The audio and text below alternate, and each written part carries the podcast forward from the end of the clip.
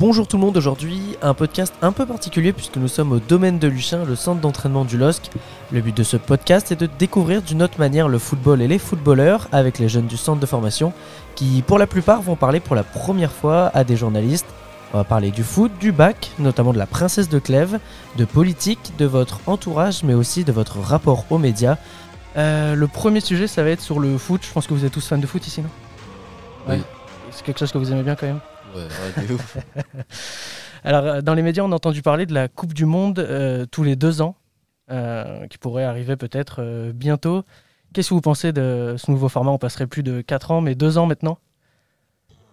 Moi, le fait de la faire tous les deux ans, pour moi, c'est n'importe quoi.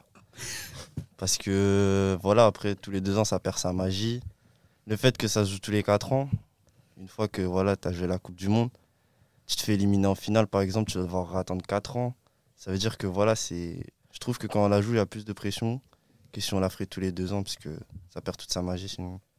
Ok, et du coup, euh, tous les 4 ans, tu penses à des joueurs qui, par exemple, euh, auront une seule opportunité euh, d'être allés chercher une Coupe du Monde et leur carrière s'arrête sur ce moment-là, par exemple?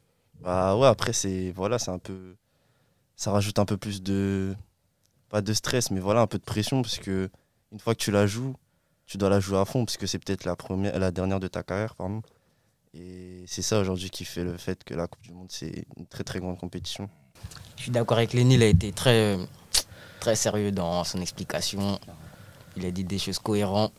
Tous les deux ans, ça sera une chose, euh, une compétition comme les autres, comme la Ligue des Champions. Elle va perdre son importance. La Coupe du Monde, c'est une compétition, la compétition la plus importante dans le foot, pratiquement. Parce que tu joues pour ton pays, ta nation, tout ça. Et la jouer tous les deux ans, ça sera comme la Cannes, ça, il n'y aura pas d'importance. Euh, On va parler de toute autre chose maintenant. Euh, J'ai vu dans mes fiches que vous étiez en train de lire euh, La princesse de Clèves. Ah ouais, je vois, les je vois au regard que c'est difficile. Ouais, vous ouais, savez ouais. quoi, moi je suis tombé au bac dessus. Ah. J'ai j'ai fait tout mon exposé pendant 15 minutes. J'étais trop content, c'était enfin fini. Elle m'a regardé dans les yeux, elle m'a dit T'as rien compris, il faut que tu recommences. Alors je vous cache pas qu'à ce moment-là, vraiment, t'es, euh, t'as bien l'air bête. Donc, euh, Alors la question que j'ai sur la princesse de Clèves, alors une question, je suis sûr que tout le monde a un avis là, vous pouvez pas vous défiler même à droite. hein. Toute vérité est-elle bonne à dire? C'est compliqué, hein Ah, c'est une belle question en tout cas. Hein. Bah, je trouve. Déjà, je vais donner mon avis dessus. Allez. Je trouve que le- la vérité, voilà, je pense qu'elle est. Parfois, elle n'est pas bonne à dire, mais c'est mieux de la dire parce que vaut mieux, voilà, euh, une vérité qui blesse qu'un mensonge qui rassure. Et je pense que le fait de, de dire la vérité, c'est très important. Parce que après, on n'a pas, on n'a pas de remords et. Enfin, on n'a pas de regrets, pardon. Et après, bah, la personne, elle est au courant, même si ça peut faire mal parfois, je trouve que c'est important de le dire. Euh, moi, je pense que dans ces conditions-là, la vérité, elle n'a pas été bonne à dire parce que bah, quand elle a dit la vérité, bah, son mari s'est senti coupable et s'est senti mal. Du coup, il est tombé malade et il est mort. Et moi, je pense que je pense que si elle avait gardé ses sentiments pour elle et elle avait pris sur elle, bah, je pense qu'on aurait pu éviter sa mort. Et en plus de ça, elle a dit la vérité, son mari est mort. Et elle-même, après que son mari soit mort, elle était dévastée. Et à la fin, elle est morte. Donc pour toi, il vaut mieux garder la vérité parfois. Ouais, parfois, pour moi, il faut garder la vérité pour soi et prendre sur soi. Après, dans le, le livre, ouais, peut-être que la vérité. Je vais me contredire, mais peut-être que, voilà, euh, il aurait fallu peut-être pas qu'elle lui dise de. Enfin, elle aurait pu le garder pour elle, voilà, elle aurait pu éviter euh, de le rencontrer pour pas qu'ils puissent se voir et que leurs sentiments ils puissent, euh, ils puissent euh, ça- se manifester. Mais voilà, le fait qu'elle l'ait dit à son mari, je pense qu'elle aurait pu le garder pour elle et ça aurait, ça aurait rien changé, quoi. Ah donc tu vois, toute vérité n'est pas bonne à dire dans ce cas-là. Ah, tu te contredis. Ouais, non. mais- en fait, je pense que la vérité, genre là, là c'était pas un cas extrême, il était pas obligé de le dire. Bah, C'était sa conscience. Ouais, je pense que là, dans cette circonstance, euh, peut-être que voilà, ça aurait été pas été obligé de, de se dire. Vous auriez fait quoi à sa place? Moi, ça plage. Moi, j'aurais pris pour moi. Hein. J'aurais pris sur moi et Ah, J'aurais gardé, hein. j'aurais gardé. Ah bah alors. Après, vu ce que ça a entraîné, ouais, vaut mieux le garder en vrai. Ah, Mais tu sais pas ce que ça va entraîner. Ouais, c'est ça, mais après, faut, faut pas s'attendre à ce que le mari soit content et qu'il se réjouisse. Quoi. On savait qu'il allait, il allait voilà, avoir beaucoup de chagrin. Et, et je pense que moi, à sa place, j'aurais gardé pour moi. Et les gars, justement, pour revenir, euh, pour revenir à la princesse de Clèves, j'avais une question pour vous. Euh, vu que vous êtes en groupe, vous êtes une équipe. euh, et par exemple, en match, quand vous faites des matchs, il y a toujours un joueur qui est peut-être en dessous, qui fait un mauvais match, qui est dans un mauvais jour. Est-ce que pour vous, vous, jugez ça, vous trouvez ça important de dire la vérité directement à votre coéquipier, qu'il a, été, euh, qu'il a été mauvais ce jour-là, ou alors euh, Oui. essayer de le rassurer, de trouver d'autres mots pour essayer justement de l'encourager? Bah, les deux, c'est important. Il faut lui dire la vérité, mais il faut le rassurer aussi. Ouais. On va pas lui dire qu'il a fait un bon match alors qu'il a été nul. Bah, c'est vrai. Après, c'est... Ouais, c'est vrai, c'est vrai. on aura des conséquences. C'est facile à faire D'aller voir un coéquipier euh, Bah. qui a le même âge que vous, lui dire bah là, euh, là tu vois, ta passe elle était, euh, était pourrie, euh, là ça c'est, euh, là t'as fait un match euh, pas bon, t'as loupé beaucoup de choses, etc. Après, faut pas lui dire non non plus, t'es- t'as t'as été nul là, t'as fait ça nul. Enfin, je pense qu'il faut lui dire la vérité, mais d'une manière un peu, pas gentille, mais d'une manière un peu plus sympa que dire t'as été nul là, t'as été nul là. Quoi. Si jamais il a raté sa passe, tu lui dis juste voilà ce qu'il aurait pu corriger pour mieux la faire et, et c'est tout. Après, on passe à autre chose. hein. Vous arrivez à passer à autre chose, euh, c'est facile d'accepter la critique quand on est euh, en équipe justement entre nous. euh, on- le, le plus important, ça reste l'équipe, c'est ça, c'est ça la phrase alors? Ouais, le plus important, ça reste l'équipe. Après, moi, mon avis, c'est que faut pas le dire directement sur le terrain. Sur le terrain, tu juste t'en- t'encourages, tu essayes de le rebooster. Et c'est après, après, quand le match il est fini, quand tout est passé, que là, tu vas le voir. Et quand vous faites un débrief, tu lui dis. Et après, voilà, vous parlez du match et tranquille. De toute façon, on a fait un métier où il y aura beaucoup de critiques, on le sait. On est obligé de l'accepter, la critique, parce que si jamais tu te reposes sur ça, tu vas jamais avancer. hein. Dans le métier qu'on fait, ouais, il y a beaucoup de critiques et on, on est au courant et on essaie de travailler sur ça. Et pour nous, c'est important d'accepter la critique. On va parler euh, encore une fois d'autre chose. Euh, cette année, euh, c'est euh, l'élection présidentielle. Euh, c'est un sujet quand même qui est très important en France, euh, qui peut changer euh, énormément de choses. Vous avez quel âge un peu entre vous autour de la, autour de la table? On a 16 ans. 16 ans, donc c'est pas encore un sujet qui, euh, qui vous concerne, mais est-ce que vous avez un œil sur, sur ça? Est-ce que vous regardez? Est-ce que vous, vous arrivez à suivre quand même ce qui se passe? Un peu. Ouais. Un peu, un peu, un peu. Pas trop, mais un peu. Ouais, suivez quoi par exemple? Eric Zemmour. Ah ouais, Et pourquoi lui? Oh là, Il est chiant. Parce que Dis n'importe quoi. toutes ces discussions, il arrive toujours à avoir un truc sur l'islam. Ouais. c'est vrai. Et ça, c'est inacceptable pour moi. Comment vous le voyez ce, ce, ce personnage-là, ce- cet homme politique? Raciste. Islamophobe.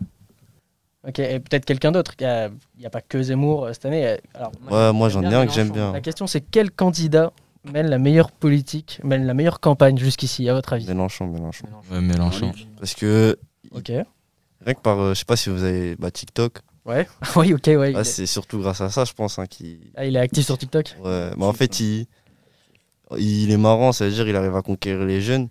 Quand, et il, après. quand il boit son lait fraises, par exemple. Quand quoi? Quand il boit son lait fraises en Ouais, ouais, ouais. Ouais, c'est vrai que bah, TikTok aujourd'hui c'est devenu très important dans la, dans la politique. Même euh, Macron, j'ai vu qu'il l'avait. Le ministre des Transports aussi, j'ai vu. il y en a Ah, lui plein aussi fait des trucs marrants, non? Ouais, lui aussi fait des trucs marrants. ouais. Non, mais Mélenchon, il... je pense que vous demandez à tous les jeunes, enfin, presque tous, je pense qu'ils vont vous répondre Mélenchon, parce que rien que par ses TikTok, déjà, il, il arrive à les conquérir. Après, euh, les adultes qui n'ont pas TikTok, ça, je peux pas, je peux pas vous dire, parce que voilà, c'est. Je suis encore jeune, mais moi, franchement, je préfère Mélenchon pour perso. Et donc Mélenchon, que tu as capté grâce à, grâce à TikTok? Bah, rien que pas grâce à TikTok aussi, rien que pour la, la personne qu'il est. Voilà, je- moi, je trouve qu'il se prend pas la tête, que il a pas peur de dire les choses déjà, et que chaque fois je regarde un peu de débat, euh, les débats, là par exemple le débat qu'il a fait avec Zemmour, Avec Zemmour, ouais. bah j'ai beaucoup aimé parce que voilà, il, parfois il prend les choses euh, sur le ton de l'ironie, mais il sait aussi être sérieux. Ok. Et voilà, ça c'est ce que j'aime bien chez lui. Vous vivez dans une bulle, vous êtes en internat, loin de votre entourage. Euh, Est-ce que vous réussissez quand même à faire abstraction du monde extérieur où il y a quand même des gens qui, bah, qui viennent un peu parasiter tout ça? Vous arrivez à faire abstraction de tout ça, justement, de l'entourage, des gens qui peuvent euh, vous nuire, euh, par exemple? Il y en a, ils vivent. hein. Il y en a beaucoup, ils vivent euh, dans le métier du foot. hein. Que l'argent, déjà, euh, avec. hein. l'argent, voilà, ça peut tuer des amitiés, ça peut même tuer des liens de famille. Et voilà, c'est quelque chose que qu'on vit beaucoup, je pense, nous. euh. Et comment vous vous protégez de ça, justement? Si jamais ta famille, vous avez vraiment confiance en vous, vraiment, tu restes qu'en famille. Tu fais- Les autres, il faut vraiment s'en méfier. Après, voilà, il y a... parfois la famille, ça peut trahir aussi. Parfois, il faut vraiment se... se replier sur soi-même et voilà, se faire confiance qu'à soi-même. C'est... T'es sûr de ne pas être déçu et... et voilà, je pense que c'est la meilleure chose à faire.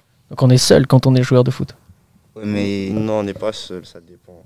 Ouais, on est pas Tu- seul. Si jamais t'as... Bah, c'est- en fait, le foot, euh, l'entourage, ça compte beaucoup, beaucoup pour, euh, pour nous. Parce que si jamais t'es pas bien en dehors du terrain, sur le terrain, tu seras pas vraiment forcément performant. Et je pense que ça, pour nous, l'entourage, c'est quelque chose de très important. Ouais, c'est ça. Après, aussi les amis. Voilà, si t'en as deux, trois, vraiment, c'est des vrais. Ça aussi, ça peut t'aider. Il y a- si t'as une copine aussi, il y a plein de choses qui peuvent t'aider. en dehors. Ah, c'est vrai Ah, C'est réel, c'est réel. Il y a beaucoup de footballeurs aujourd'hui, s'ils en sont là, c'est grâce à leur copine aussi. Tout à l'heure, on parlait de Samuel Eto'o. Ouais. On a vu que sa copine, elle a joué un rôle très important dans, dans sa vie, dans sa carrière. Et, et voilà, aujourd'hui, s'il y en a qui sont là, c'est grâce aussi à leur copine. Ouais, c'est ça. Et même c'est c'est à toi-même de choisir euh, de choisir tes, tes bons amis. Tu peux tu peux être social avec tout le monde, mais tu sais que toi quand tu auras besoin d'aide, tu sais que tel ami sera là avec toi euh, pour t'aider. Donc euh, tu peux tu dois en piocher quelques-uns sur euh, la dizaine, quinzaine ou vingtaine qui sont autour de toi. C'est fac- c'est facile de voir euh, qui sont les vrais amis. Bah, T'as juste à voir qui était là quand t'étais dans la galère. hein. C'est tout. Ouais. Tous ceux qui sont là quand tu signes ton premier contrat pro ou quand tu fais tes premières apparitions à la télé, mais qui n'étaient pas là quand tu jouais au quartier, t'avais pas d'argent, tu pouvais rien te payer. Bah voilà, ceux qui n'étaient pas là aujourd'hui, bah, ceux qui étaient là, je veux dire, pardon, c'est les vrais. hein. Ouais, c'est ça. Alors messieurs, on arrive bientôt à la fin de notre entretien et il me semble que Tanguy avait une question pour vous. Vous avez déjà eu l'occasion de répondre à des questions de journalistes comme ça avant? Euh, Non, ouais. non.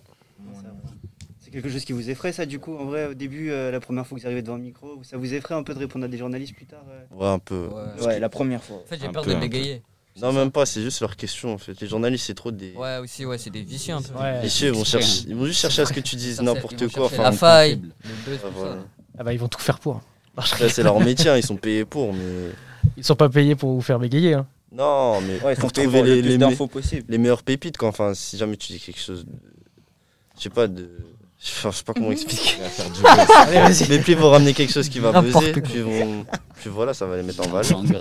Bah, c'est vrai. Ah, tu, tu vois ça comme ça, toi? Bah, Pour toi, le journaliste, c'est- c'est c'est un ennemi presque. Bah oui. Ah ouais? Non, pour- Ça non, dépend non. lesquels, mais il y en a beaucoup. Il y en a beaucoup de vicieux. Faut arrêter. Non, non. Rien que tu vois les interviews d'après-match, euh, tu vois les journalistes, les questions qu'ils posent, des fois, euh, ils veulent chercher juste, le... ils veulent juste chercher quelque chose de mauvais. Moi, je pense que c'est ça leur rôle en fait. Ils- Leur, leur rôle, bah, c'est de- d'avoir le plus d'informations possible. Par exemple, si- s'il y a un joueur qui il est susceptible de se faire transférer l'année prochaine et bon, il n'a pas encore euh, donné de réponse par rapport à ça, voilà. les journalistes, il va essayer d'avoir quelques infos s'il a envie de partir, s'il il compte toujours rester au club. Donc c'est aussi aux joueurs de bien répondre, de ne pas donner des donner de réponses concrètes avant d'en avoir parlé avec, euh, je sais pas, son entourage. Donc c'est eux leur but, c'est ça, c'est d'avoir les infos et de les publier avant même les autres. Bah, Mais- c'est le but. Hein. Ouais, c'est ça le but. C'est leur métier, hein. aussi. Ouais, c'est leur métier et ça peut. C'est juste aux joueurs de faire attention à ce qu'ils disent quoi. Merci beaucoup d'avoir répondu aussi sincèrement à nos questions. Merci également LOSC de nous avoir donné la possibilité de réaliser ce podcast. La semaine prochaine, vous retrouverez la seconde partie des podcasts pour en connaître un peu plus sur les coulisses du centre de formation. Alors restez connectés et à la semaine prochaine.